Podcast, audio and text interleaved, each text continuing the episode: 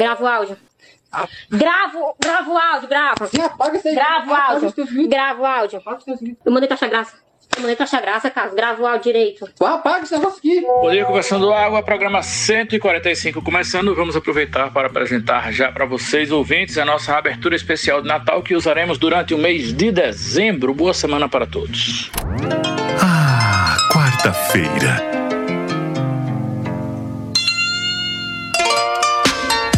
Olá, bom dia, bom dia, bom dia, bom dia, bom dia a você que nos acompanha. Bom dia, filha da puta! Já é quarta-feira. Quarta-feira, né? Hoje é quarta-feira. Estamos iniciando a edição de hoje do programa Conversando Água. Ho, ho, ho! Feliz Natal! Feliz! Meu Deus, que abertura de podcast cedo foi essa, William? Isso não é um podcast, é um exame, meu Deus, parafraseando aquele clássico, adoro os clássicos. Meu Deus, são nas sete da manhã ainda, William já abriu o episódio. Isso aqui é sim uma excelente abertura, música de abertura para um podcast. Se morda aí, viu, Simone? Que isso aí é que é música de Natal. Eu adorei. Tem uma pegada muito animada, meu funk, meu brega, meu rock and roll. E fica assim, balança a raba, Noel. Balança a raba, Noel. Vai, vai. Jingle, jingle, jingle bell. Balança a raba, Noel. É o Natal do Batidão, né? Ficou, ficou muito legal, muito animado. Mas eu vou pular também no Natal aqui de casa. Não vai rolar nem ele, nem Simone. E falando em Simone, falando em clássico, falando em Natal, vocês sabiam que o Então é Natal de Simone está completando 28 anos? Sim, faz 28 anos que essa música nos atormenta. Mas eu não sei vocês. O Natal daqui de casa no ano passado foi embalado por outro clássico de Simone, que foi Eu Tô Voltando, né? Que a música, na verdade, é de Chico Buarque, mas ela cantou numa versão maravilhosa. E o nosso Natal daqui de casa, então, a gente trocou uma Simone por outra Simone no Natal de 2022. E eu acho que eu vou fazer isso agora, 2023 para frente. O Natal aqui vai ser só música política, de protesto, música de Lula. E vai ser assim agora. E quem quiser que venha passar o Natal aqui, quem não quiser que não venha. Enfim, resumidamente, é isso. Eu, eu acho que eu fiz um pouco as pazes com Simone, não com o É Natal, por causa né, da campanha de, de Lulinha. Ô, rapaz, coisa linda ano passado. Ano. É, ano passado. Mas isso é uma coisa que eu sempre achei que Simone nunca teve culpa nenhuma, né? Pra falar a verdade, eu acho ela uma ótima intérprete. Tem uns sambas cantados por ela que eu acho muito bacana. E eu acho que então é Natal, é uma coisa, aquele ponto da campanha, da, da, da campanha, da carreira dela que ela faz. Eita, foi mal, né? Mas ela como intérprete mesmo, nos sambões, porra, é, bota pra fuder, né? Um cheiro aí, Simone. Não, Simone é uma cantora muito da porra, velho. Tem alto sucesso de Simone, eu acho que a, a que eu gosto mais é Eu Tô Que Tô, né? Com um naipe de metais espetacular, parece o Earth, Wind and Fire. Mas se envolveu com o Natal, né? Aí a pessoa, veja aí, Roberto Carlos, né? se envolve com o Natal, é só ladeira abaixo. E aí, realmente, essa música não tem nada com nada. Eu até escutei essa música outro dia. Porque, puta merda, o que é que tem. A, a, eu não sei se eu consigo colocar aqui algum trecho da letra, talvez não, talvez seja melhor deixar quieto.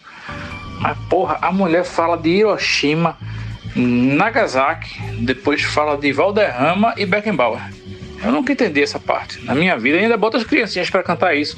Certeza que as crianças não fazem ideia do que estão fazendo. Isso não tem nada a ver com o Natal. É a Djavan do Natal, porra. Essa Simone é maravilhosa, inocência, mas ela é muito boa. Eu, 28 anos só desse, desse sucesso, é. Eu pensei que já tinha uns 48, meu irmão. Eu, eu tenho a impressão de ter nascido em Limoeiro e ter escutado essa música no primeiro Natal da minha vida, que a gente não tinha nem árvore de Natal. Natal era um pé de goiabeira que a gente tinha no quintal. Maravilhosa, Simone. Parabéns por sua existência. E Papai Noel é um grande líder capitalista que merece ser assassinado. Eu, eu só escutava Simone em shopping mesmo, velho.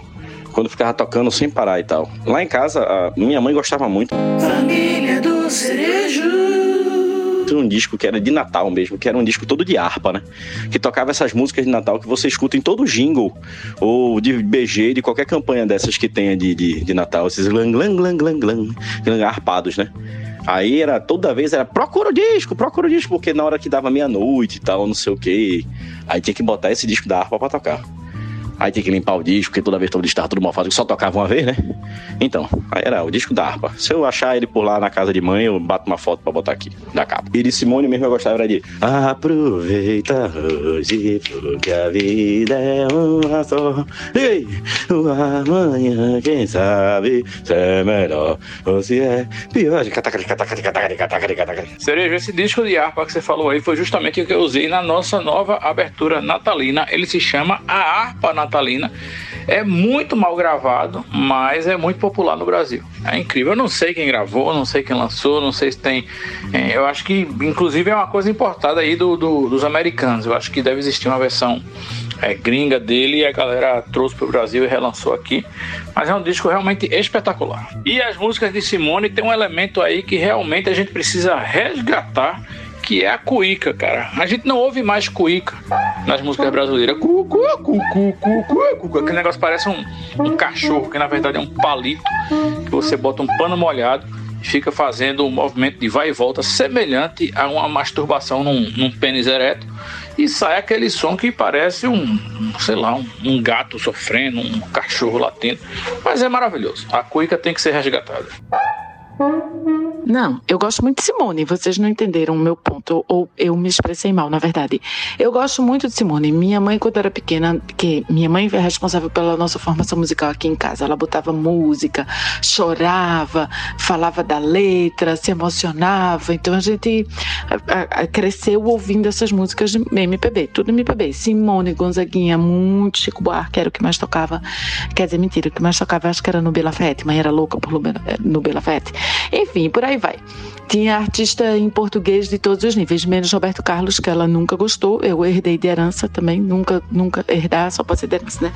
É, nunca gostei de Roberto Carlos, mas é isso. Mas o problema de Simone é que eu acho Si- Simone era sempre foi massa, mas depois de então é Natal, a voz dela começou a me dar arrepios, entendeu? Assim, arrepios, eu sei que o correto é arrepios, pessoal. Ai, nossa, eu fico me corrigindo no próprio podcast.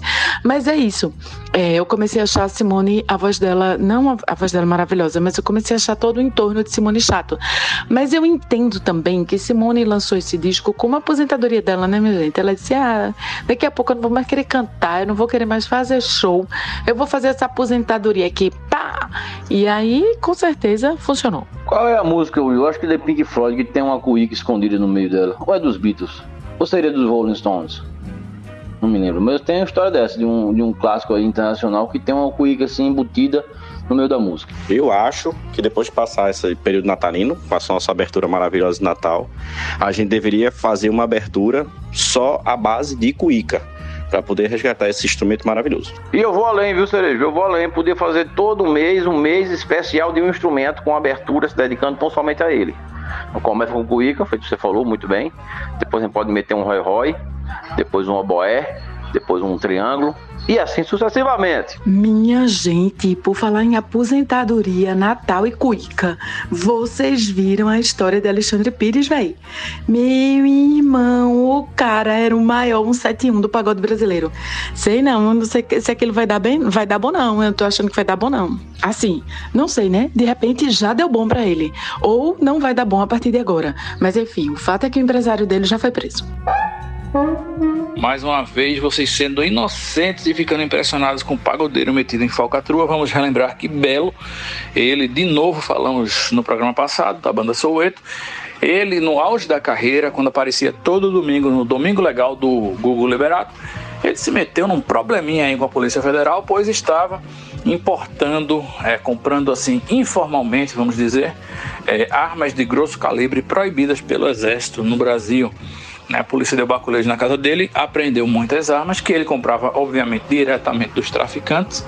E o cara tinha tanta culpa no cartório que ele se escondeu dentro de uma parede. Sim, ele mandou construir uma parede com ele dentro para ver se a polícia não encontrava. E por alguma razão a polícia quebrou a parede, levou o cara preso, cumpriu pena e tudo isso. Eu acho que tem aí uma proximidade com dos pagodeiros com com traficante, com o jogo do bicho, né? Assim, ninguém tá, tá inocente nesse mundo do pagode, muito menos no Rio de Janeiro. Se bem que Alexandre Pires é de São Paulo, eu acho, né? Mas enfim, lá também tem criminalidade e realmente essa do, do cara tá metido aí com o garimpo ilegal não impressionou ninguém. Mas essa associação aí do, dos músicos com falcatrua não é de hoje e não é exclusividade do pagode nem do Brasil. Vamos lembrar que um dos maiores traficantes de bebida alcoólica na época da lei seca nos Estados Unidos era o maestro Glenn Miller, que tinha uma banda de baile famosíssima que tocava da Casa Branca a Hollywood certo? Muitos discos gravados, conhecidíssimo até hoje. Se você escutar uma música deles, você vai saber. E os caras tinham um avião próprio, cinquenta e tantos músicos carregavam o próprio equipamento, mas dentro aí dos cases das malas sempre tinha um estoque de bebida a ser traficado. Né? Eles tinham, inclusive, assim como Frank Sinatra, uma relação muito próxima com a máfia italiana também. Né? Então, enfim, é, eu posso até também já ter feito uma coisa dessas. Eu acho que talvez eu possa ou não posso ter voltado para casa com o case dos meus instrumentos um pouco mais pesado.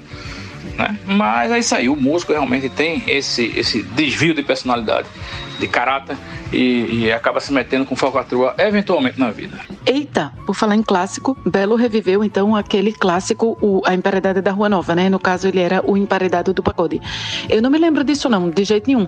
Agora, qual dos dois Belos, né? Porque tem um, um Belo e um Belo X, e eu confundo os dois o tempo inteiro. Eu não sei quem é quem, na verdade, preciso confessar. Nem, nem me perguntem muito, porque eu vou me enrolar todinha.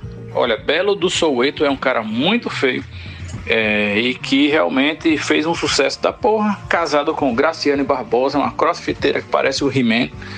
E esse cara já fez uma temporada aí cantando na Papuda por conta aí desse problema com, com armas e Polícia Federal.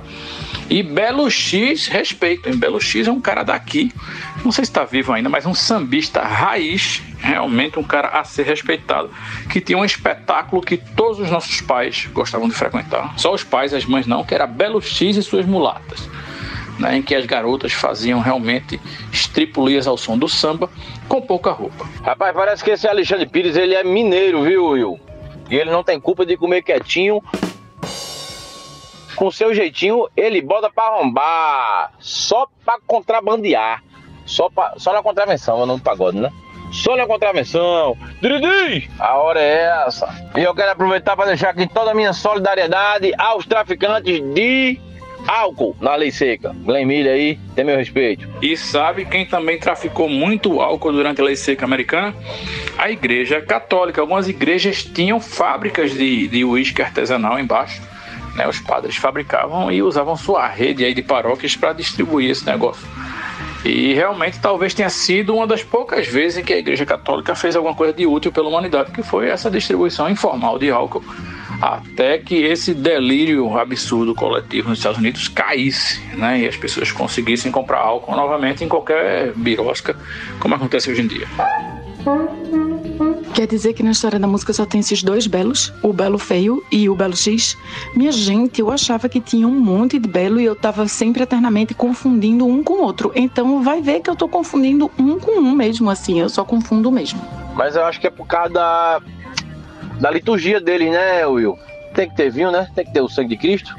Aí a turma proibia vinho, o suco de uva não rola, né, velho? Não tem o mesmo sabor do sangue de Cristo. Então, aí tiveram que traficar, velho foi interesse próprio. A Igreja Católica não faz nada, é, nem contravenção, se não for é, no próprio interesse deles.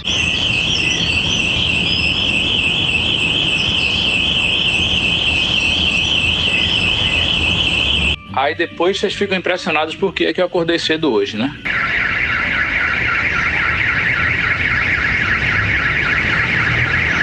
Esse já é outro, tá, galera? Em outra janela do prédio, do outro lado. É a rave do Panamirim. Full time, dia após dia. De preferência, às 6 horas da manhã. Eita, quer dizer que só tem dois belos e não sete belos? Hoje é quarta-feira, dia de Conversando Água e dia de sair episódio novo de Slow Horses, que eu estou ansiosamente aguardando. E alguém pode me dizer exatamente o que foi que aconteceu com o Alexandre Pires? Porque eu tô por fora. Totalmente por fora, não acompanhei. Se foi preso empresário, metido com. O Wilson falou garimpo. Eu tô totalmente fora. É, eu só tinha visto, eu não sei nem se eu falei aqui, é, que eles estavam tentando se relançar, né? O grupo dele, fizeram um, um, show, sei lá em que programa de televisão, tudo vestido de terno. É, para fazer shows pelo país e não sei o que lá de novo, estavam querendo retomar aí as paradas. Eu lembro que foi relativamente recentemente isso aí. É, é isso que eu sei. Rapaz, entre outras coisas, tinha envolvimento com a empresa de é, garimpo clandestino. Mas tem mais coisa aí, né? Tem mais caroço nesse angu. E é, vocês viram que ele tem uma dívida milionária com o jogador de futebol Denilson, né? Que inventou de patrocinar o, o- o grupo de pagode e levou um cano gigantesco. É, eu vou aproveitar esse, essa deixa do pagode que vocês estão falando e dar um exemplo, porque assim, esse, esse, essas falcatruas de pagode, essa, esses, né, essas tretas que eles se metem, é tudo treta pesada e de um jeito muito mal feita. Porque assim, se você parar pra pensar nos pagodeiros das antigas, como Bezerra da Silva, Kid Morengueira, o próprio Zeca Pagodinho e tal e tudo mais, todo mundo vivia na comunidade, todo mundo mora na comunidade até hoje, quem tá vivo, né?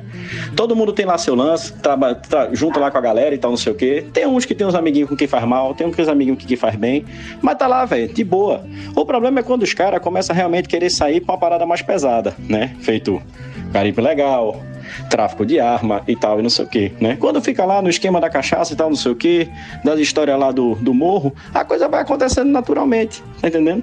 Agora os caras querem se meter de grilagem a, a, a milícia. Aí é treta, velho. Aí a polícia já gosta. Os caras tudo bonitinho, arrumadinho na TV, que é outra coisa que incomoda, né? Porque preto ganha dinheiro ninguém gosta. Né? A turma já quer cair metendo pau. E quando sai todo mundo de terno, os negão tudo bonitão na TV, aí a turma vai querer saber se tem merda por trás desse angu aí. É isso. Aí eu vou deixar aqui uma dica, que não é dia de dica, mas por um acaso eu mexendo na TV, quando eu cheguei mais tarde, tava passando um Som Brasil na Globo, que tá sendo apresentado até pro Pedro Bial agora. E o dessa semana foi com o Zeca Pagodinho. E aí conta um pouco da história, da, tra- da, da trajetória dele. Vale a pena. Quem gosta de samba mesmo, né? De Arlindo Cruz, Zeca Pagodinho, dessa galera mais das antigas aí, é, vale a pena dar uma sacada. A história do cara é bem interessante mesmo. A simplicidade dele é uma coisa que, que realmente é muito massa. É isso. Massa, Sere. Vou até atrás, de volta. Qual é a marca de cerveja que ele tá tomando hoje em dia, hein? Eu só lembro que era ele que pegava pra fazer tudo que era, era propaganda de cerveja. E ele só tomava Brahma, né? Era? Até, sei lá, X década. E aí, alguma marca de cerveja conseguiu dobrar para ele fazer uma propaganda. Não sei se foi Skoll, não sei se foi Antártica na época. Tava tentando lembrar aqui com os meus botões. E mudando totalmente de assunto, eu falei ali em cima de Sete Belo. É, Sete Belo, né? Que também sempre me, me deu uma afeição, que todo mundo chamava de Sete Belos. Talvez por causa da pluralidade de você não comer um só. À época. Porque que negócio enjoado do caralho. É, mas que era Sete Belo. É, eu fui com meu filho e minha sobrinha, depois da festinha de Natal deles, a gente foi comer. Foi ali no, no box Casa Forte, comer sushi, hambúrguer, não sei o que, jantar, antes de voltar pra casa. Aí depois passou-se na Free Sabor e as duas crianças é, pediram um sorvete de nome, né, sabor algodão mágico, que é assim, um arco-íris de cores. E aí eu não queria nem provar. Pronto, tá aí. Lelo me ofereceu, você quer, mamãe? Aí ele disse, não, mamãe, prove. Aí eu estou sempre pedindo pra ele provar as coisas, né? Eu disse, tá, tá bom. Eu tava terminando de comer meu sonomono. Eu digo, tá bom, peraí, calma, deixa eu terminar primeiro, pra não contaminar. E aí eu provei o tal do sorvete. Meu irmão, na hora, deu um, uma- um, um flashback, assim, um déjà vu. Que eu fiquei naquela, meu Deus do céu, que gosto é esse? Que gosto é esse? E aí, é, a, a tia de, de- da minha sobrinha e Xando, é, meu companheiro, foram cheirar o negócio para dizer que, para entender qual era o gosto. E eu tentando lembrar sem dizer o que era, né? Ela não, isso é gosto de Sete Belo, sorvete de Sete Belo. E tem um picolé de Sete Belo, de fato. Só que aí eu digo, não, minha gente, não é, não é exatamente isso. E aí eu lembrei, no dia seguinte, assim, voltou como uma onda passando pelo meu corpo, o gosto de bolim bola, velho. Vocês lembram? que tinha bolim bola e bolim bolão. E aí você, obviamente, mastigava por um minuto e saía e ia-se embora o gosto todinho. Mas é isso, eu lembrei de bolim bola. Não, Cecília, não me recordo não, vice de bola em bola e bola em bolão, não. Eu acho que talvez não tenha chegado em Limoeiro nessa época, né? Eu me lembro de dar uma bola, mas aí já é outra história. Não, Ceci, não lembro não. Também não chegou em Afogagem na Engazeira não. Nem essa bola que tu falou, nem a bola que o Paulinho falou. Afogagem na Engazeira não tinha nada disso. E, Sere, eu fiquei super afim de ver o Som Brasil, mas é com Pedro Bial. E eu não assisto nada com Pedro Bial, nem que me paguem. É, eu perdoo, eu consigo separar a obra do artista, mas Pedro Bial não é artista, é jornalista e eu não separo de jeito nenhum. Eu quero que ele vá se lascar. Atitude correta. Na época que eu morava no Rio de Janeiro, eu estive uma vez numa festa em que ele estava também no mesmo ambiente. Não, eu concordo também. No caso Pedro Bial aí. Eu, eu utilizava, era uma, um, um, personagem que eu utilizava muita rima. Pedro Bial tocou no meu pau, entendeu? Mas assim, se for levar por isso, eu acho que a gente vai perder algumas coisinhas, né? Eu, eu preferi, é, é, no caso, deixar pra lá o, o fato dele estar tá lá apresentando e ficar mais por dentro do conteúdo. A edição é boa, o programa é bom, é muito bem feito. É... Mas tem lá suas falhas, no caso, como Bial. Mas vale a pena, mesmo assim vale a pena. Fora que também, é, na, na, parte musicada, quando tá tocando, o programa foi todo feito como se fosse um, um botequinho no morro mesmo, sabe? Uma galera. Você vê que é uma galera conhecida dele, não é nenhum figurante marromeno, não. E assim, participação de Marcelo D2, Tereza Cristina, é, o próprio Jorge Aragão também dá, tá lá também. Sem falar dos músicos que estão com ele há um tempão, né? O Presidente, que é um dos caras que tá com ele desde o começo. Aí vai mostrando um, umas passagens dele também, assim, pela TV de começo de carreira e tal, que é bem bacana. Eu gostei muito do programa. Vou ver até de novo aqui essa porra. Preta sobre bola em bola, me lembro muito de bola em bola. Eu só tô em dúvida se bola em bola era aquele que vinha naquela tirinha que vinha um bando de chiclete um agarrado no outro. Aí eu não me lembro se era aquela tira de chiclete. Que vendia até mais na gringa isso, né? Sei não, mas eu me lembro do nome bola em bola, eu me lembro sim. Então, bola em bola vinha num saquinho que eu acho que vinha com seis. E bola em bolão, que era a bola maior, que parecia aquela bola de gude cocão, tá ligado? Era no saquinho que vinha dois. Mas aí tinha a tirinha também, que tinha, era, tinha, vinha com papel atrás, com as bolinhas um pouco mais separadas, que era que o povo trazia da Zona Franca de Manaus, não sei o quê, quando viajava, ou da gringa. Eu acho que a gringa era a Zona Franca de Manaus mesmo. No caso, como chegava até a gente. E aí o sabor era diferente. O sabor de bola em bola era é esse sabor desse tal desse algodão mágico, velho, que voltou como um choque. Bom dia.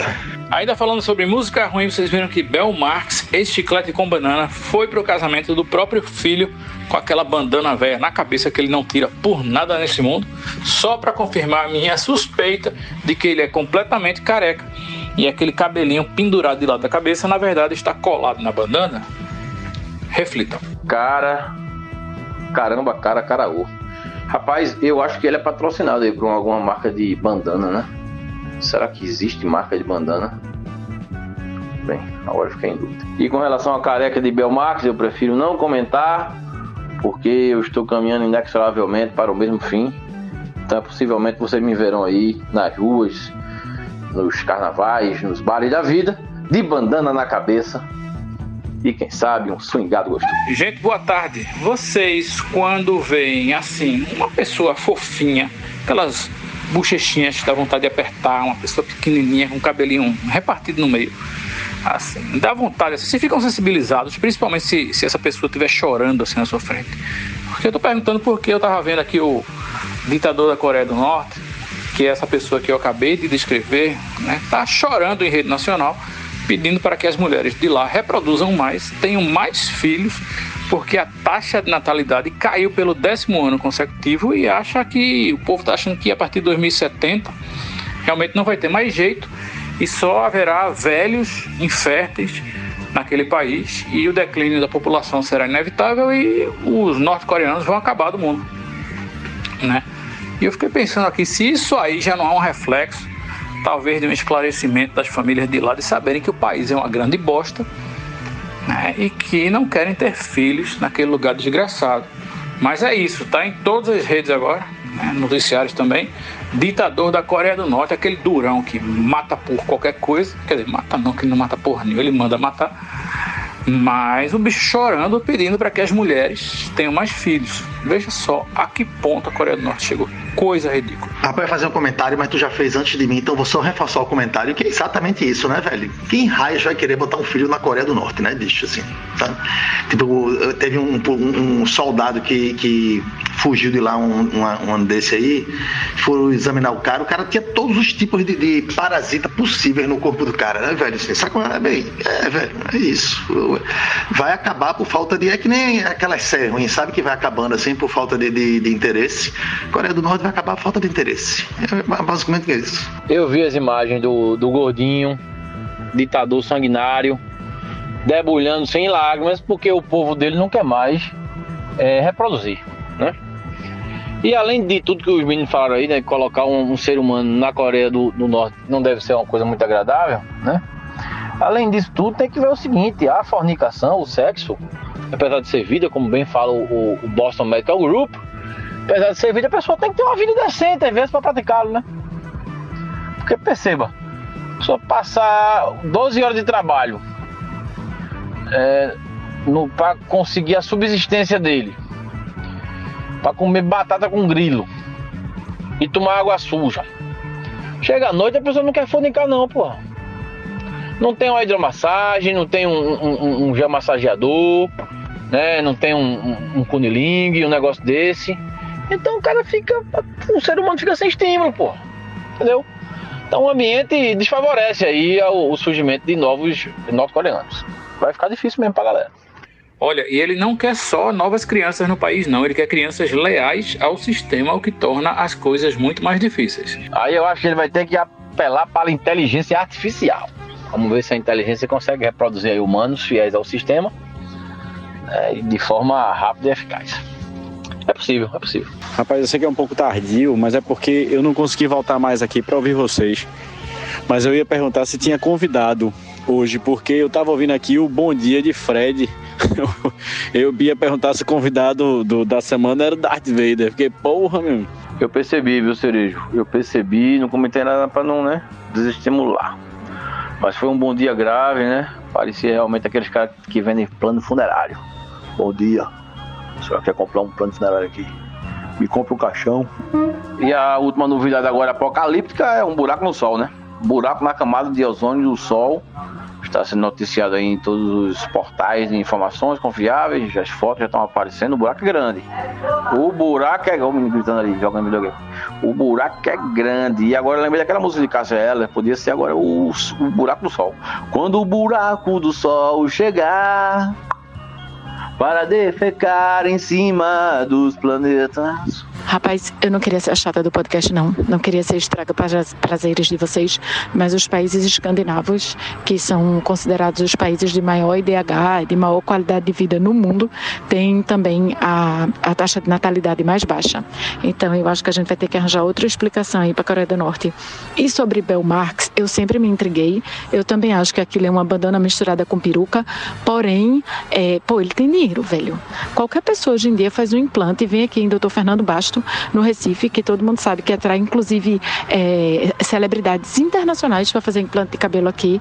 Como é que Belmarques não fez um implante ainda, né? Enfim, fica aí o questionamento. No Brasil, só é feio e careca quem é liso. Mas uma coisa não invalida a outra. Porque a Coreia do Norte, a questão lá é aquela mesma. Assim, o povo não quer nascer lá porque foda-se, tá ligado? Aquela merda.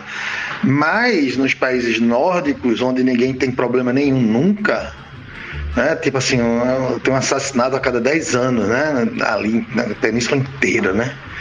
E aí, velho, porra, sabe? Tudo muito certinho, tudo organizado. Velho, quem assistiu Matrix já sabe. Né? Tá, tá, tá dito lá no filme. Então, muito claro. A gente precisa de um pouco de problema para viver, sabe? Sem problema nenhum, velho. Porra, pra graça, né? Quer dizer assim, tem graça. Agora eu vou dizer qual é o problema. O problema é o povo, as pessoas. Não tem criatividade. Então tem que ter. Sabe aquele povo assim, ah, eu tenho. Ah, não sei. Eu me lembro quando, quando eu tava terminando o colégio, a gente fazendo vestibular, e neguinho não queria passar na segunda entrada. Porque tava desesperado com a possibilidade de passar seis meses sem obrigação na vida. Eu não quero passar na segunda entrada, não. Faça seis meses fazendo o quê? Então veja, esse é o baseline da população, do ser humano, essa, essa criaturinha tão gostosa. É isso, assim, as pessoas são incapazes de criar coisa para si próprias. Por isso que as pessoas perguntam: ai, qual é o sentido da vida?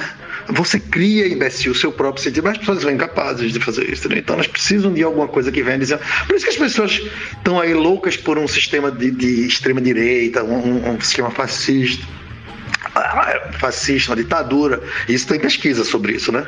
Porque eles não querem pensar por si próprios, querem que alguém decida a merda toda por eles. Isso aí já tem pesquisa, já falei no podcast sobre isso há muito tempo atrás. Mais de 10 anos isso. Então, é isso. É problema pra lá e problema pra cá, velho. É, merda. Rapaz, o problema da Coreia do Norte, na verdade, é que não tem um carnaval decente lá. Um carnaval daquele multidão, aquele carnaval que você fica fornicando no meio da rua, aquele carnaval do esfrega-esfrega, aquele carnaval com drogas gostosas, bebidas e pá, aquele calor humano gostoso, onde todo mundo fica querendo fazer amor no meio da rua. O que falta na Coreia do Norte é um carnaval decente, porra. Só isso. O cara for organizar um carnaval lá, Aí o bicho pega. Aí é menino pra caralho. E se for em fevereiro, é menino só porra nascendo em novembro. Que é até melhor. Não, pra mim tá superada essa Coreia do Norte já. Essa natalidade aí não tem comparação. São dois tipos de, de, de, de contraceptivos diferentes aí. Essa relação da Moura, inclusive, nada a ver. Inclusive, me preocupa muito esse depoimento da Moura aí, principalmente por querer que Belmax faça um implante, gente. Pelo amor de Deus. Moura, tudo demais tem limite, já dizia quem? Conde do Brega, minha irmã. Vai querer botar cabelo em Belmax e tirar a bandana nele? Pelo amor de Deus.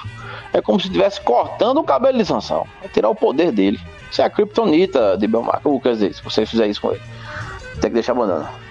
E o mistério embaixo. Ninguém sabe se é careca ou calvo. Ou cabeludo. Porra, Paulinho, eu tava esperando tu terminar pra comentar que Belmarques é o anti-sanção. Então deixa quieto, né, porra? Exatamente.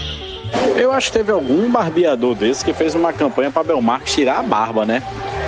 Mas eu acho que a bandana não tirou, não. Acho que foi ele e outro barbudo aí, que é barbudo há muito tempo, que tirou a barba também, ganhou uma puta grana só para fazer a barba e ficar sem barba um, um tempinho. Agora a bandana não tirou, não. Inclusive, completando o que o Will falou sobre a bandana ter esse, exatamente esse cabelinho lá, eu ainda acho que a barba também é encaixada. Ele não tem a barba também, não. A bandana, o cabelinho e a barba é tudo encaixado na cara dele e ele tira todo dia para dormir. Gente, acaba de pesquisar aqui e descobri que Bel Marques tem cabelo. Na verdade, a bandana e a careca são uma peça só, entendeu? Ele encaixa assim em cima, pá, e deixa o cabelo vazando pelo lado. Mas Belmarx tem muito cabelo, cara. Ele, enfim, vocês procurem na internet aí Belmarx com cabelo que vocês vão ver. Mas é isso, a careca faz parte da bandana, sacou? E esta revelação foi mais um oferecimento de Vinícolas Cage. A vinícola de Nicolas Cage. Você sabia que a forma como você começa o seu dia diz muito sobre como será o seu dia? Portanto, quando você acorda bem-humorado, todo sorridente e diz bom dia, você já aumenta consideravelmente as chances de realmente ter um bom dia. Ah, tira a capa lá! Porra de bom dia! Ah. Eu queria começar essa quinta-feira aqui dizendo que eu senti uma inveja de um conteúdo que uma ouvinte me mandou pelo Instagram, que era uma ideia que eu gostaria muito de ter tido. Um grupo de rapazes que tem nanismo é, criaram uma banda cover do Kiss, né? Banda Kiss, aquela de rock que pinta o rosto e tal. E o nome da banda é Selinho, velho. Vê que negócio do caralho. Não tive essa ideia. Perdi. Meu Deus, que banda tão específica. Socorro, Deus. Bruno, muito complicado para os dias de hoje o nome dessa banda aí, pois só as pessoas com nanismo poderiam chamar a banda de selinho sem serem taxadas aí de, de capacitistas, entendeu? É como hoje em dia, por exemplo, a banda Fat Family não poderia existir, porque se aí, que for magro, chamar Fat Family aí é gordofobia e se fudeu, entendeu? Então realmente não pode, não. Assim, a ideia é até engraçada, mas vão me chamar de capacitista se eu disser que é engraçada. Você tem razão, Will. Eu sei que isso é politicamente correto, mas é chato, porque eu achei a ideia tão criativa, independente da situação jocosa. Mas eu achei legal. Enfim, vamos em frente. Mas olha, eu tenho uma dúvida em relação a isso, viu, gente? Uma dúvida sincera. Já que foi praticado basicamente o auto-bullying, né? Já que o próprio pessoal com é, os rapazes com nanismo se colocaram esse nome, é, eles não estão permitindo que outros chamem, não. Mesmo pessoas que não têm nanismo, isso aí não está embutido, não é uma anuência deles, não. Então, assim, ó, o nome da banda é Selinho. Então, tá liberado para todo mundo chamar de Selinho. Seria o mesmo caso com a Fat Family, né? já que os próprios gordinhos lá se, nom- se denominaram Fat Family, então todo mundo, até os magos, estão liberados para chamar de Fat Family. Não seria por aí não. O que, é que vocês acham? Bem, Paulinho, não vou lhe responder agora, mas vou colocar mais lenha na fogueira desta discussão, pois essa semana eu estava assistindo alguma dessas CPIs aí que eu não lembro qual foi agora. E Marina Silva reclamou que estavam chamando a caixa preta de um avião de caixa preta. É uma caixa que nem é preta, inclusive, é laranja, né? Todos sabemos. Mas ela disse que estavam associando a cor preta a uma coisa ruim. Né? E eu acho que ela também reclamou aí de buraco negro. Tô colocando tudo no mesmo bolo, mas a discussão é a mesma. Tá porra, meu irmão. Bruno meteu logo aí, o mundo tá chato, ninguém pode mais esculhambar com ninguém. Menino, o negócio tá sério aqui. E minha opinião, vocês já sabem sobre isso. Eu acho que tem que ter respeito, tem que ter cuidado. Eu, talvez também, sem pensar muito, concordo um pouco com a opinião de Paulinho, né? Ou pelo menos com o que ele levantou, de que, porra, se você deu anuência, não, é? não, não, não chega ser. Tem, tem muito de intenção também, não é? Qual é a intenção, sabe? Então tem que ter. Eu acho que a discussão é muito mais complexa do que do que tá, tá sendo exposta ou tá sendo conduzida, porque senão a coisa fica sem graça. Por exemplo, vão tirar a palavra preto do dicionário. Isso não é de agora não, negro, preto, vão tirar. Porque não é de agora não e não é de agora que eu tô falando sobre isso. O preto, minha gente, representa o escuro, que é o medo. A gente na- nas cavernas e nas savanas, o ser humano sempre teve medo do escuro, porque, velho, era a hora que o tigre caçava e, velho, meu irmão, você saiu no escuro, pulava um bicho da moita e já era, velho. Então, assim, o escuro também é um, um lugar onde você não vê as coisas e o medo do desconhecido também é algo que existe.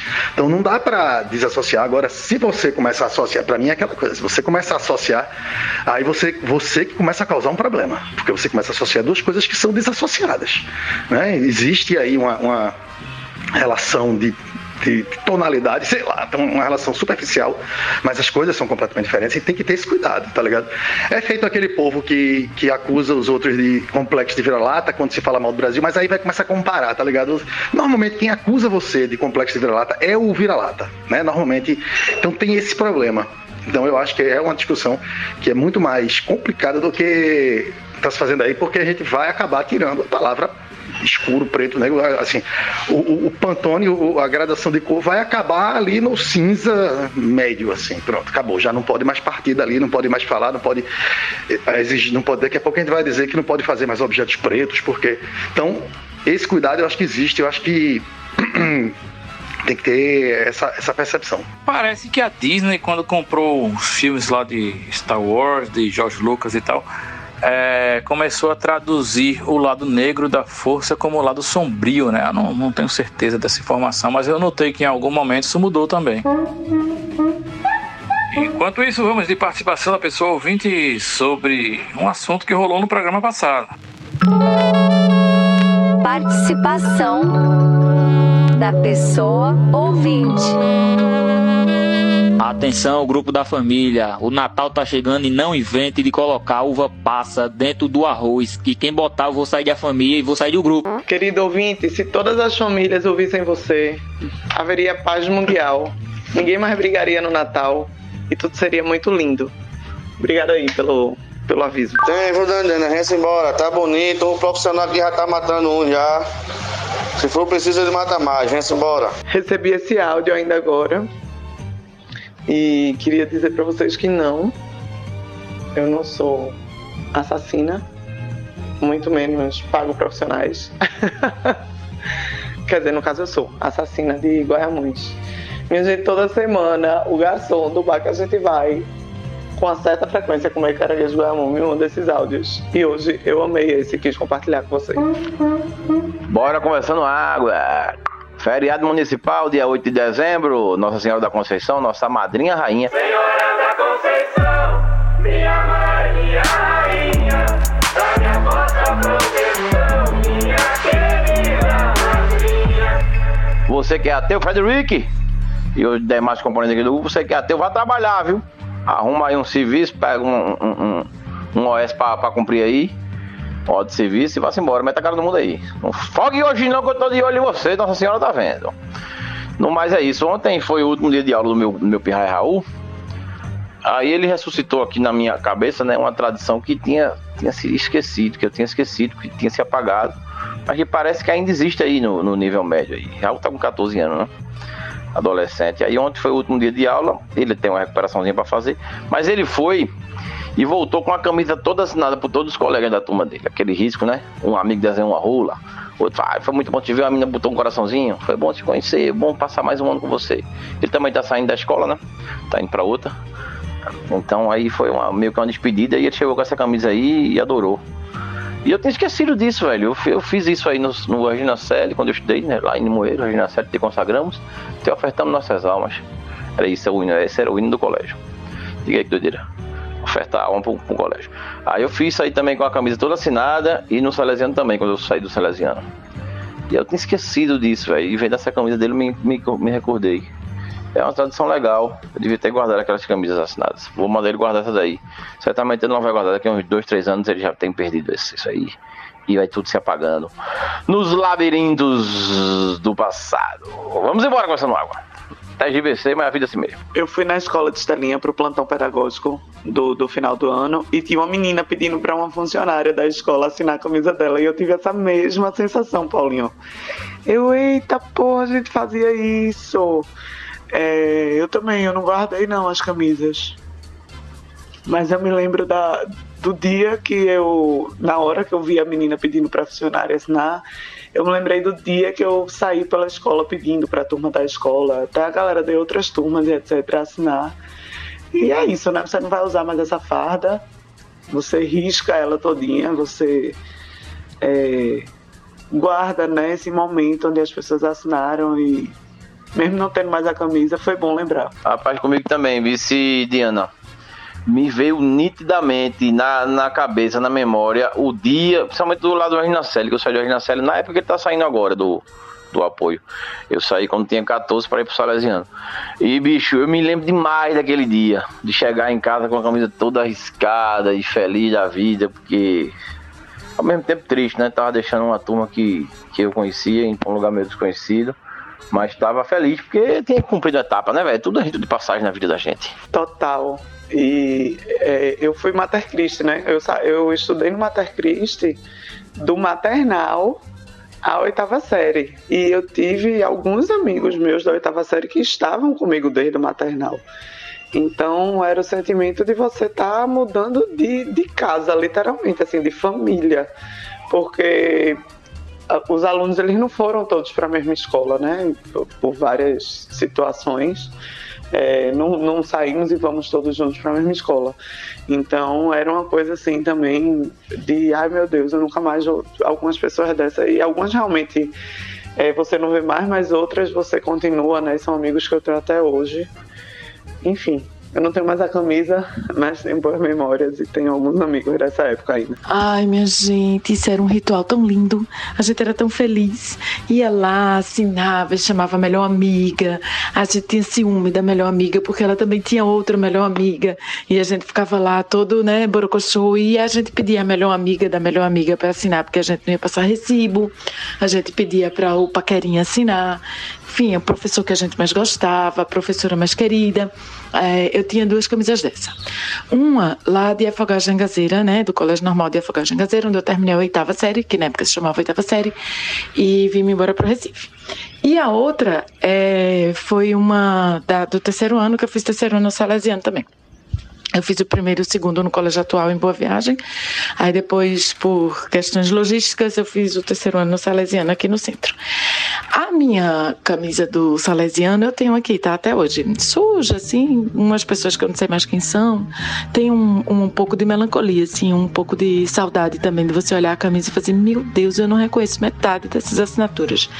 Agora, a da oitava série, eu tinha uma avó, sabe, que ela era uma avó, assim, uma pessoa de personalidade forte. Quando eu saí de Afogagem Gazeiro, eu deixei uma caixa de tarefas de escola. Eu era CDF, como todo mundo sabe, até a oitava série. E eu deixei uma caixa de tarefas, pinturas, provas, redações, é, uma peça de teatro que eu escrevi para o colégio, é, trabalhos, adereços e a bendita camisa. E a minha avó jogou tudo fora, menos a camisa. A camisa ela lavou porque ela achou que estava muito suja tava suja, e aí quem é que vai ficar com essa camisa? E aí assim as assinaturas foram todas embora. O melhor desses dois minutos que a Moura falou é que ela era CDF até a oitava série. Eita, Lele, era. Tá certo. Rapaz, eu tinha umas quatro camisas dessas assinadas, que era da quinta, da sexta, da sétima da oitava. Na quinta série, a minha turma no Mater Cristo tinha 40 alunos. E na sexta tinha 12. Ou sexta, ou sexta, ou seja, saíram quase, saíram 30, eu acho que era 44, inclusive, saíram 32 alunos saíram. A gente já fez esse ritual desde a quarta. Eu guardei essas camisas durante uns 15 anos. Mas ficou amarelada, manchada, mofada, e aí foi-se. Mas ficam as memórias. Pois eu não tive esse negócio de assinar camisa, não, pois a camisa tinha que estar intacta e tinha que servir para o meu irmão mais novo que estudava na mesma escola. Atitude correta, viu, Will? Atitude correta. Se dá para reaproveitar, que se reaproveite, né? A vida é feita de reciclagem. No meu caso, eu tive a sorte de ser bem maior do que meu irmão mais novo. E apesar de estudar na mesma escola, ele não tinha como usar minhas camisas, porque senão não ia ficar legal. Ia parecer aqueles paletó de Didi Mocó, tá ligado? E com vocês, mais uma reflexão de elevador. Eu vim deixar as meninas aqui na casa da minha sogra e a letra para você ir para o térreo, o piso, porque aí tem T, né? Tem P. Aqui na, no prédio da minha sogra é A. A de quê, minha gente? A de amor, B de baixinho, C de coração, certo? Não me venham com Xuxa, mas tipo, A. Eu não consigo chegar em nenhuma palavra onde A signifique térreo, piso, primeiro, sei lá, enfim. Fico bem confusa. Eu já vi isso, Diana, e eu acho que é avenida. É uma coisa assim, tipo, A para você sair para avenida, entendeu? Agora, assim, considerando aí que a gente tá vivendo nesse inferno, os demônios estão por todo lado, pode ser arrebatamento também. Você tá no, no conforto do seu lar, protegido ou protegida, com seus entes queridos, e aperta esse A e sai na rua, e aí tudo pode acontecer com você. né? Então pode ser arrebatamento. Eu acho que é a de adeus. Adeus, vá-se embora, nunca mais volto aqui. Não tem mais jeito, acabou, boa sorte. Nenhum dos dois também faz nenhum sentido pra mim, Will. Sigo em busca do, que, do significado da letra A. Acesso à rua, sei lá. É, por enquanto o acesso tá ganhando, mas mesmo assim é uma, é uma coisa muito abstrata. Porque pode ser o acesso a qualquer lugar. Inclusive a outra área do prédio. Eu acho que A é igual a 1. Tá vendo? Só que é, é o primeiro andar do prédio, então é A. Só que como já o primeiro andar é 1, e para não usar 1, usa o A. Só que você dá dando nome de arquivo e você tá botando aqui, sei o que, 1, 2, versão 3, 4, tem uma hora que você arreta, aí, aí ou você vai fazer uma coisa, um experimento, e aí para não botar a versão 1, 1, você bota, não é 11, né? A versão 1, 1, você bota 1A, sabe? Que aí é, é a versão 1, mas ela tem um, uma diferençazinha. Então é A, porque pode ser a 1 ou pode ser um A, ou um B, porque você botou outra cor ali, mas não é outra versão. São versões paralelas, sabe? Então, de repente, é isso aí, é, é um, é, um, é um novo começo. É um começo, mas um começo diferente. Um começo, mas não é um começo dos andares onde as pessoas moram. É um começo do prédio em si, A, entendeu? É muito simples, eu acho isso. E como eu estudei na mesma colégio a vida inteira, quer dizer, mentira, eu saí do do Jardim 2, pulei o Jardim 3 e fui pro, pro pré-escolar no outro colégio, né? Eu estudei no Jardim 2 no Lubiense, aí pulei o Jardim 3, porque eu no CDFzinho até o Jardim 2. Aí eu pulei o Jardim 3 e disse, não, bota logo na alfabetização, que é bom demais. Aí eu fui pra alfabetização, mas fora isso eu estudei o resto do colégio da auxiliadora a minha vida inteira. Então não teve essa palhaçada. Na verdade, eu me lembro de ter essa palhaçada, mas não foi terceiro ano, não. Eu não sei quando foi que teve, nem por que não. Mas é isso. Eu, eu, eu, eu devia ter, eu não sei o que aconteceu com a camisa, não. Eu, eu, eu tinha um negócio desse. Agora, não me lembro o motivo, não. Eu acho que não foi terceiro ano, não. Não sei o que aconteceu, não. É, Fred, essa justificativa pra CA talvez seja até a mais válida até agora. Vou, vou votar em Fred, até esse momento é a justificativa que eu vou usar.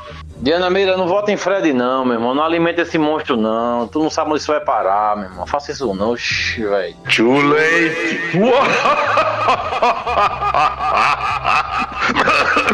Ah, e ontem eu assisti aquele filme do, do cara que se veste de cachorro, o Good Boy, que a gente falou aqui há alguns programas. Hoje é sexta dia de dicas e eu ainda estou na dúvida se eu dou ou não essa dica.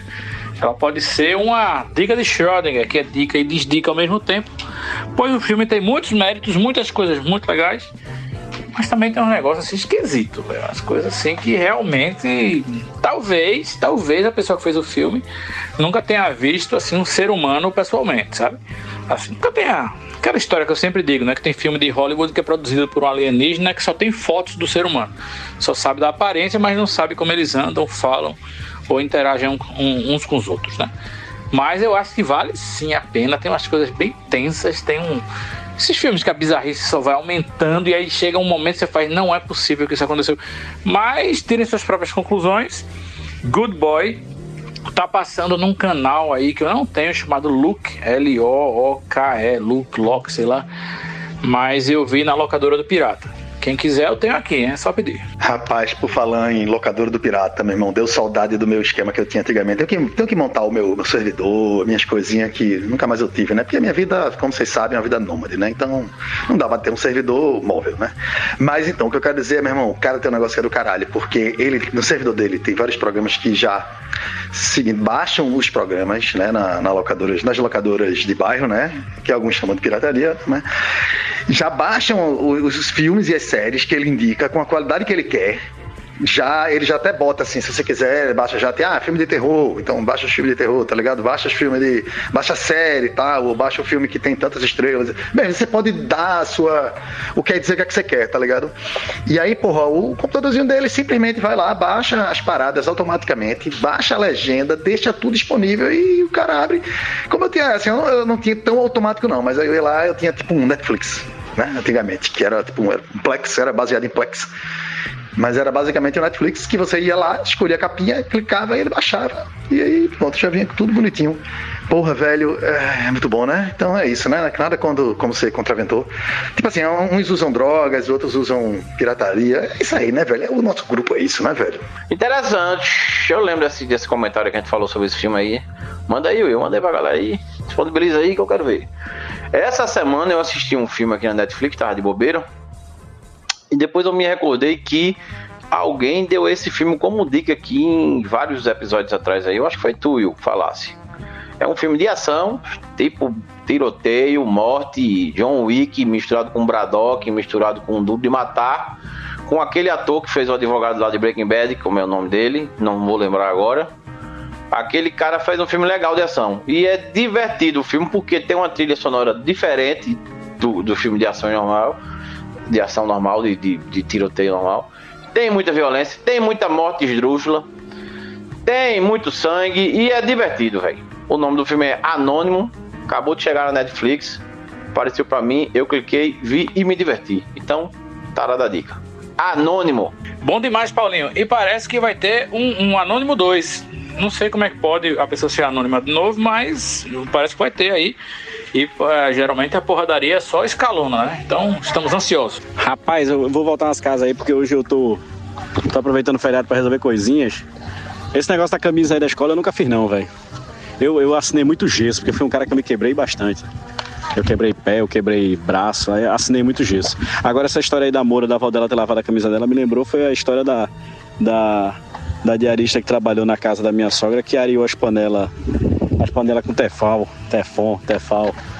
Aquele negócio que fica lá antiaderente e tal. A doida achou que tava suja e lascou o bombril. Ficou tudo brilhando, prateadinha. Sobre dica, eu queria dar uma dica numa série que eu vi no, no Globoplay chamada Fim. Se eu não me engano, acho que o, o roteiro é de Fernanda Torres. Fábio Assunção, Márcio Cristiano, aquela galera da Globo e tal, não sei o quê. Só que eu gostei, velho. Eu achei que ia ser uma novelosa. Minha esposa tava querendo ver, eu vi com ela. Eu achei bem interessante. Se passa de uma história de pessoas mais ou menos entre década de 60 e 70. Grupo de amigos, grupo de mulheres, terminam se casando e tal, e vai construindo uma história nesse conjunto. E a história vai se passando um pouco com com o fim de cada um, na verdade, como o próprio título da série diz. Achei bem interessante, a dinâmica dela é bem interessante. Algumas abordagens sociais também bem interessantes. Eu achei bacana. Eu sou um cara que eu fui sempre adepto à novela, depois larguei mão de ver novela. Pode me julgar por causa disso, não tem problema não. Mas eu gostei bastante. Achei a série bem interessante. Só fiquei preocupado com o Fábio Assunção, que eu acho que ele tá começando a derreter de uma forma que eu não sei se ele volta mais não. Mas ele tá bem, viu? Fisicamente ele tá bem, porque um passado dele próximo aí, ele tá show de bola e atuando muito bem também. É isso, o nome da série é Fim, está no Globoplay. Eu sei que a gente já comentou isso aqui ano passado, mas eu tenho que fazer esse registro de novo, velho. Meu irmão, esses fogos da Santa lá no Morro da- de Conceição. Porra, bicho tá foda. Ontem era mais ou menos 11h30 da noite. Começou uma pipocada do caralho. Depois começou uma cantoria 11h30 da noite, que parece que a turma começa a subir de madrugada e tal. Agora de noite também, de novo, sabe? Desnecessário, velho. Desnecessário. Acho que nem a Santa curte uma parada dessa. Desnecessário mesmo. Bruno Cerejo, ninguém fale mal da Santa. Se você quiser, vá morar em outra cidade, mas ninguém fale mal da Santa. Foi morar perto de Casa Amarela porque quis, vá morar em Boa Viagem, lá ninguém tem nem notícia. Oxe, palhaçada, fala mal da Santa, sinceramente, viu? Acaba esse episódio, William, pelo amor de Deus, que eu não tô nem com paciência pra discutir isso. Não é pra mandar mais nada aqui não. Cala a boca, tudinho aí, agora. Conversando água, tarana.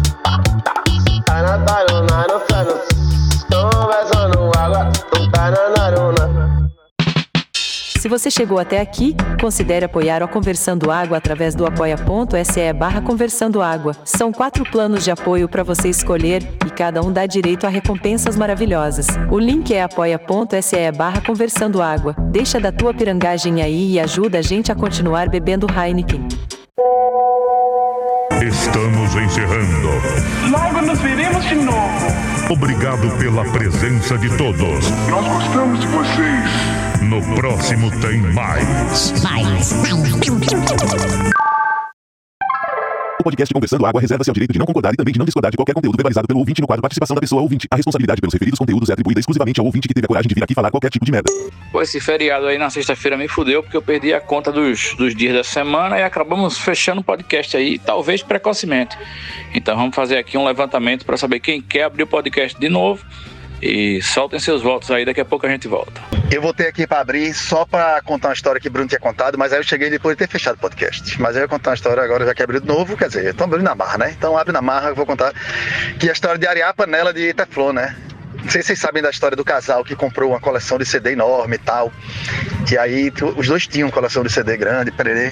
E aí casaram, foram morar juntos. E aí pra celebrar o amor e pra marcar a união, eles pegaram todos os CDs e, e riscaram assim na- no CD as iniciais dos dois. Todos os 120 CDs que eles tinham, sei lá, marcaram lá F e R, sabe?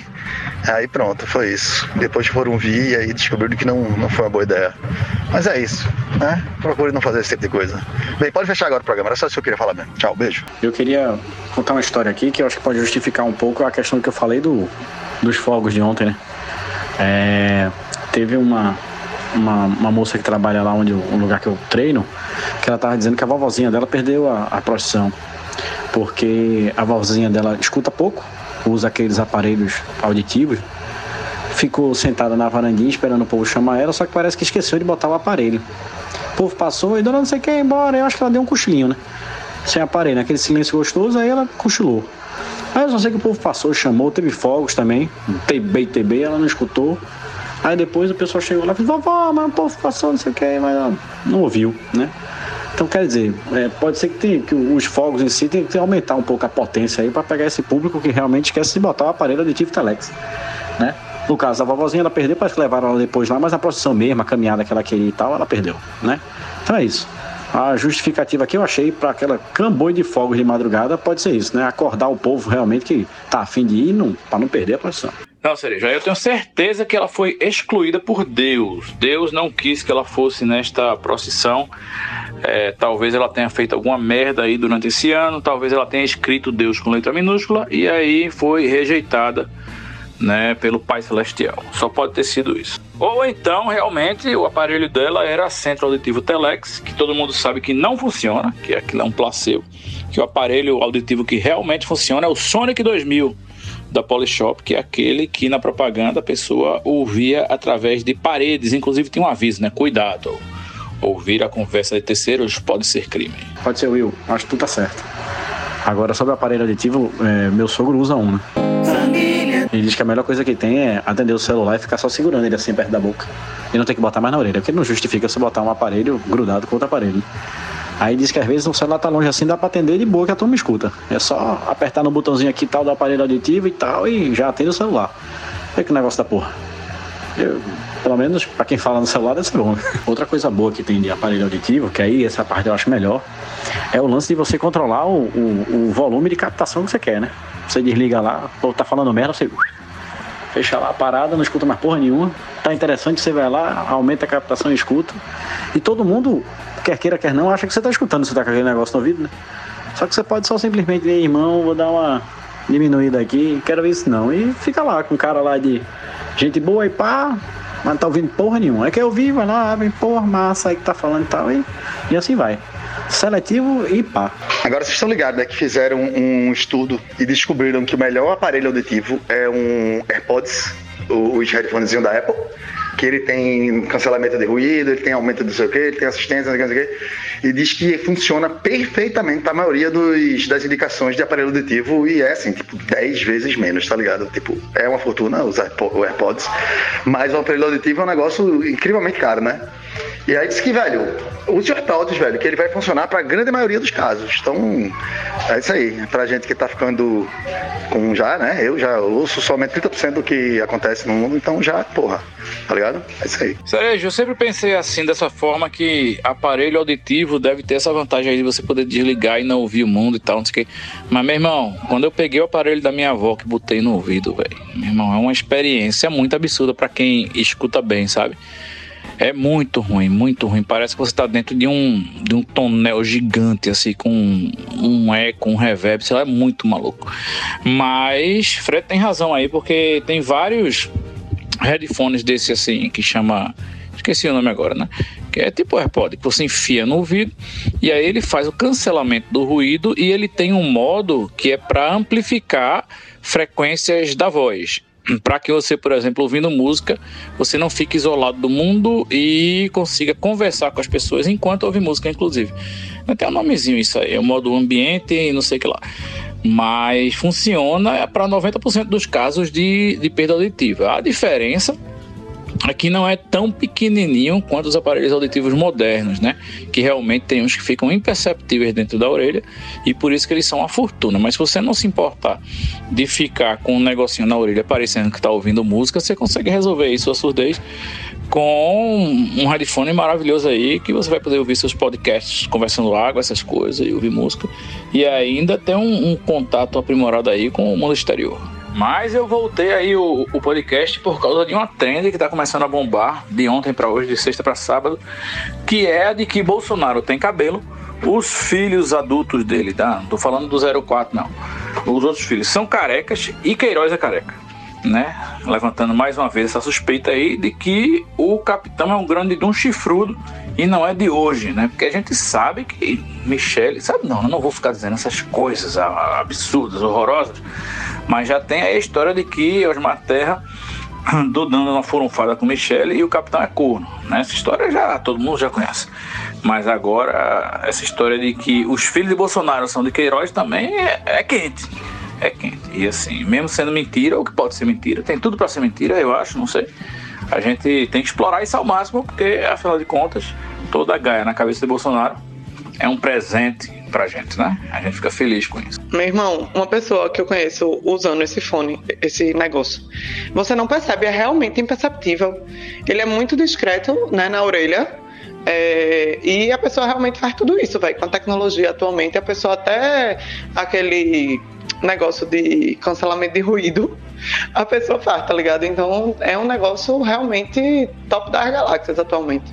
Tá de parabéns aí a, a tecnologia, né? E a ciência. Que puta que pariu. E esse negócio do, do, do iPhone e do iPods, eu não sabia. Como é? AirPods, né? Não sabia, não. Mas que bom saber também. E esse áudio de William chegou quando eu tava fazendo meu áudio. Eu me recuso a falar deste homem. Quer dizer, homem não, né? Porque deste inseto. Tchau, galera. Até o próximo episódio. Rapaz, é, tô aqui de volta. É, dores estomacais, tremores, suores, palpitações. Fui bater no samba da Pitomba ontem, lá na Pitombeira dos Quatro Cantos. Recomendo, viu? Eu nem gosto muito de samba, mas é energia. Até comentei com o rapaz, essa energia aqui tá parecendo, velho, um show de rato de porão. É semelhante, sabe? Apesar dos gêneros diferentes. Eita, foi puxado. Olha, aí eu me lembrei agora dessa conversa de, de deficiência auditiva. Não sei se, se tem esse tipo de aparelho para pets, né? Para animais domésticos. Porque eu tenho um amigo meu, Gibinha. Gibinha tem um, um cachorro, é Rubens, e o Rubens é deficiente auditivo. O Rubens não, não escuta nada. O que é ideal para esse tipo de evento, assim, Réveillon, Morro da Conceição, que tem muito fogo, porque ele fica lá olhando o espetáculo do fogo, achando tudo muito bonito e não se espanta, né? Não fica com medo. Mas se tivesse aí um aparelho auditivo para Rubens, podia ser que ajudasse a vida dele, porque às vezes ele fica um tanto quanto é, disperso. Rapaz, eu não queria falar do incapaz, não. Mas os meninos são a cara dele. Infelizmente, né? Para todos. Porque é uma cara triste, feia, derrubada, né? Faz rachadinha, essas coisas todas que a gente sabe. Agora eu tenho uma dica para dar tem uma dica maravilhosa de um podcast que eu acompanho, que é o Braincast, que eu adoro, e sempre eu sempre indicando a concorrência. Mas o último episódio deles é falando sobre o último Campeonato Brasileiro, que se encerrou agora, que o Palmeiras foi campeão. Tá muito divertido. Se você gosta de futebol, se você, enfim, acompanhou minimamente o campeonato e viu todas as ziqueziras, os vai e vem, o é campeão, não é campeão, enfim, vá lá e escute porque os comentários comentários deles são muito legais e esse podcast tem a volta de Marco Melo, depois de, sei lá, meses sem Marco Melo participar do Braincast. Pelo menos não dos públicos, né? Porque tem os podcasts, os episódios que são fechados só para quem assina, e não é o meu caso. Mas muito, muito legal. E Marco Melo é impagável. Nossa, como eu gosto dos comentários de Marco Melo. Vão lá e escutem. Voltei porque o assunto mudou. Moura, eu vou te mandar agora aqui, ouvintes, procurem, é fácil encontrar no Twitter ou, enfim, Instagram, não sei onde foi que Fábio Pochá postou isso, mas Fábio Pochá torce pro Vasco, né?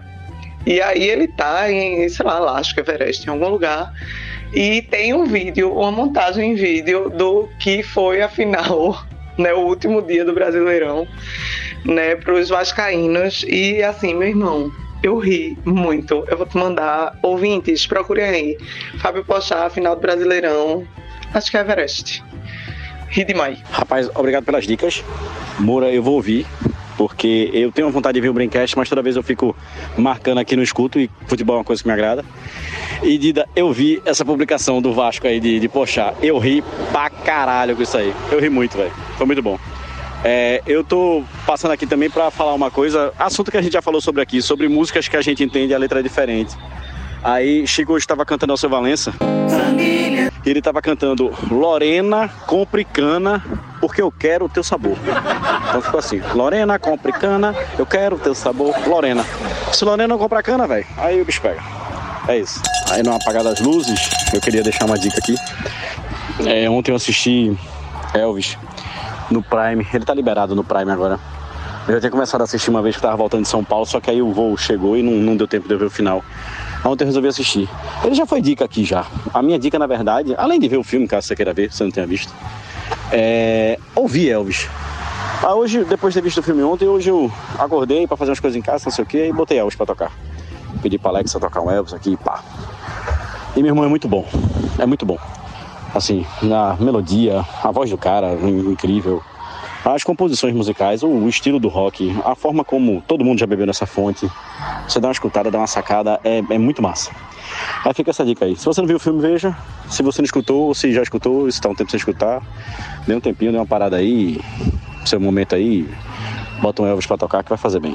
Não precisa um disco não, pega um, uma coletânea dessas, esses essenciais que tem às vezes, uma caralhada de música dele. Já vai ser o suficiente pra você curtir bastante. Hã? Fica a dica. Ouça Elvis Presley. E agora no apagar, do apagar, do apagar das luzes desse episódio, vou deixar uma dica aí para os ouvintes corajosos. Um negócio bizarro que eu acabei de descobrir, totalmente por acaso, não sei por que isso acontece, mas se você for no YouTube, tanto faz se você vai no browser do seu computador ou se você vai no seu aplicativo no celular, né? Lá na lupinha, onde você escreve o que você quer procurar no YouTube, você escreva só um ponto. Sabe um ponto final? Bota um ponto final e aperta Enter. Mas não faça isso se você estiver sozinho em casa, à noite. Certo? Não faça isso se seu coração for fraco. É, mas se você quiser se divertir bastante aí, E, enfim, ver coisas. É muito bizarro, eu só, eu só posso dizer isso. Chega no YouTube, na procura lá, bota um ponto, aperta, e aí o YouTube vai dar um monte de sugestão. Ele não vai achar um vídeo específico, mas parece que ponto é alguma simbologia, alguma linguagem para um tipo de vídeo específico que tem no YouTube. E aí cabe a vocês desbravarem mais esta fronteira bizarra da internet mundial. Boa noite para todos. Obrigada pela dica. Pela dica? Não, pela dica da dica. Jamais farei isso. Ontem eu passei por uma experiência muito peculiar que eu vou compartilhar com vocês aqui. Eu fui com o Liz lá na oficina de Francisco Brenan à tarde. Né? E cheguei por volta das três. Todo mundo sabe o que, é que tem lá, né? Todo mundo já foi, ou enfim, se não foi, é um otário, devia ir. Mas a gente chegou lá e entrou, e excluindo aí a moça da bilheteria e dois seguranças que estavam na porta, a gente não teve mais contato com nenhuma pessoa, não tinha ninguém fazendo visitação. Zero, não tinha uma alma viva lá. E depois de um certo momento, lá uns 15, 20 minutos, a gente começou a sentir como se a humanidade tivesse sido dizimada e nós fôssemos os únicos, porque para qualquer lado que a gente fosse, e lá é grande pra cacete, a gente não via ninguém. E a gente realmente também está muito acostumado com os barulhos urbanos e lá não tem. Então a gente não escutava buzina, não escutava barulho de caminhão manobrando aqui no Pão de Açúcar, a gente não escutava grito, nada. Assim, foi uma experiência muito esquisita e a gente começou a notar isso. Para piorar ou para melhorar, dependendo do seu ponto de vista, lá dentro da visitação, na parte coberta, onde tem muitas e muitas e muitas obras, fica tocando um canto gregoriano super sinistro, uma coisa totalmente filme de terror.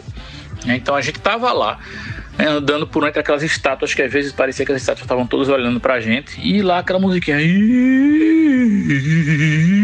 Em loop assim a visitação inteira. Chegou uma hora assim que assim, ficou em dúvida se, se era para ter medo né se enfim a gente andou ainda demos uma volta. Quando eu tava lá no fim assim quando a gente já tava passando pelos lugares que Liz queria ver novamente foi que a gente encontrou um grupo de quatro deficientes visuais zanzando por lá e tirando foto. E, e também eles gravam né, no, no, no, celular, assim, tipo, falando o que é que eles estão sentindo lá. Pra depois escutarem e, e, relembrarem, né? Mas foi uma experiência, assim, eu acho que eu nunca tinha passado por um, um momento assim de estar num local tão grande, assim, um local tão emblemático, assim, com tantas, tanto significado. E absolutamente ninguém, a gente não, assim, não interagiu com ninguém, não tinha ninguém, nada. A gente andou pra lá e pra cá e só tinha a gente. E a música sinistra tocando. Realmente foi uma coisa marcante que eu vou lembrar para o resto da minha vida. Will, eu tava aqui me recordando de quando eu fui lá na oficina Brenan com, com meus filhos, já tem tempo isso. Eles eram pequenos, acho que uns 7, 8 anos atrás. E também tava vazio, velho. Eu me recordo de, de, andar lá, eu acho que era um sábado à tarde também, ou uma sexta, não me recordo. Eu sei que também tava, não tinha quase ninguém. E é uma experiência interessante mesmo. E, bicho, como eu sou um curioso quanto mais, fui no YouTube, botei lá o ponto que você disse pra gente dar uma olhada. E vou dizer você, não recomendo, não precisa, não façam isso. Rapaz, eu diria pra você dar uma olhada no seu ingresso e no de lixo, pra saber se tem algum ingresso, alguma coisa especial, assim, dizendo só para vocês ou coisa parecida. Porque e, e, eu digo a mesma coisa para Paulinho. Porque quando eu fui, tinha gente pra caralho. E não era nenhuma exposição especial, não, era dia normal mesmo. Agora, se eu me lembro bem, isso faz tempo, o Chico era pequenininho. Eu acho que era um domingo. Ah, eu acho que domingo é diferente, né? Do que sabadão. Sabadão a turma ainda quer pegar uma praia e tal, não sei o quê, né? A, a, a digamos que a, a concorrência é grande, né? De outras coisas para fazer do que ir para ir para Brenan, né? Mas eu fico feliz por vocês. Eu queria ver uma experiência dessa, porque aquele lugar é fantástico. E com pouca gente deve ser melhor ainda. É, e foi no meio de um feriado, sabe? Eu acho que foi isso também. Mas e aí? Podemos acabar o episódio agora de verdade dessa vez ou vocês querem continuar falando aí? Will, antes de acabar o episódio, só uma besteirinha. É, Sere, tu estás falando da oficina cerâmica de Francisco Brenan ou do Instituto Ricardo Brenan? Porque geralmente quando eu vou na oficina tem pouca gente. Sozinha, sozinha nunca vi não, mas geralmente tem pouca gente. Agora o castelo tá sempre mais cheio.